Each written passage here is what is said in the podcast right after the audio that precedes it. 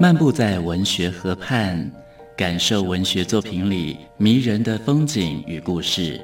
阅读原本是一件孤独的事，可是当我们讨论一起读过的书，这个过程就足以形成最美好的陪伴，也让局促的心灵有了转身的惊喜。作家林信杰带你走进阅读的世界，请听陪你读的书。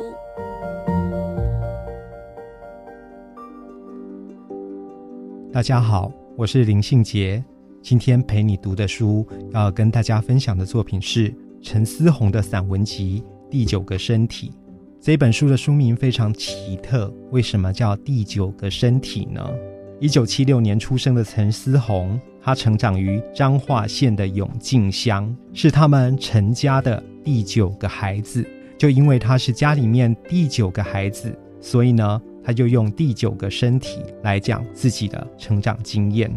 这一句陈家的第九个孩子，再普通不过的叙述呢，是他这一本书创作的起点，也是他创作过程中不断缠绕攀附的魔咒。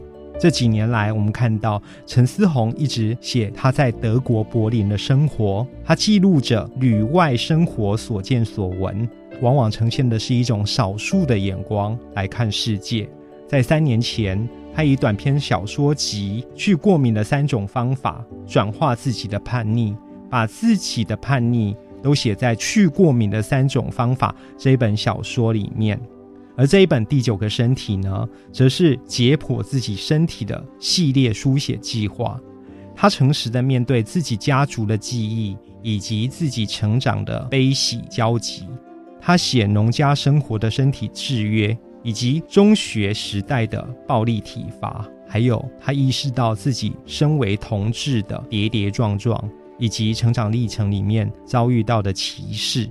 我想第九个身体不止破开自己的身体，他同时也书写着自己身体的反叛，用自己的文字边缘的身体姿态来产生跟社会的对话。如今这些文章收纳成散文集《第九个身体》。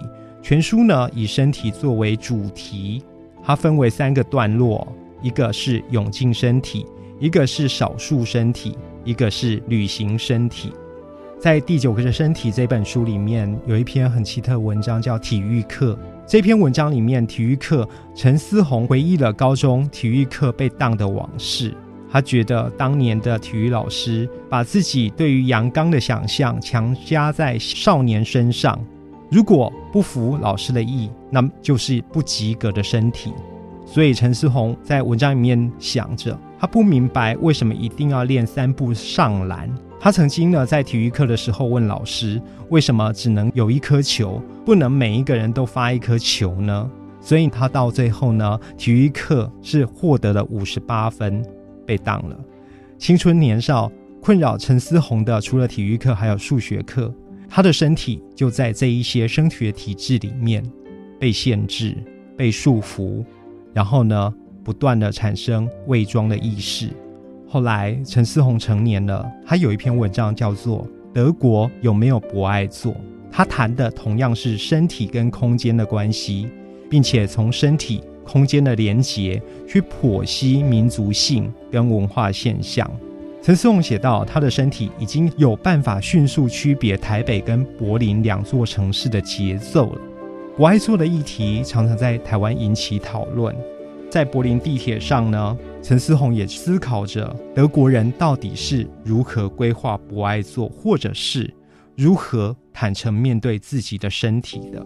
所以呢，文章结尾说，让座这一种举动本应该是柔软的。”如果套上“博爱”这个词汇的制约，要求别的乘客为自己的身体负责，那就会惹人厌烦了。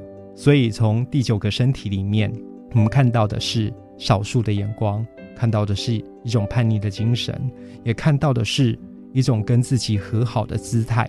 今天陪你读的书，跟大家分享的作品是陈思宏的《第九个身体》。陪你读的书，带您感受生活的美好质地。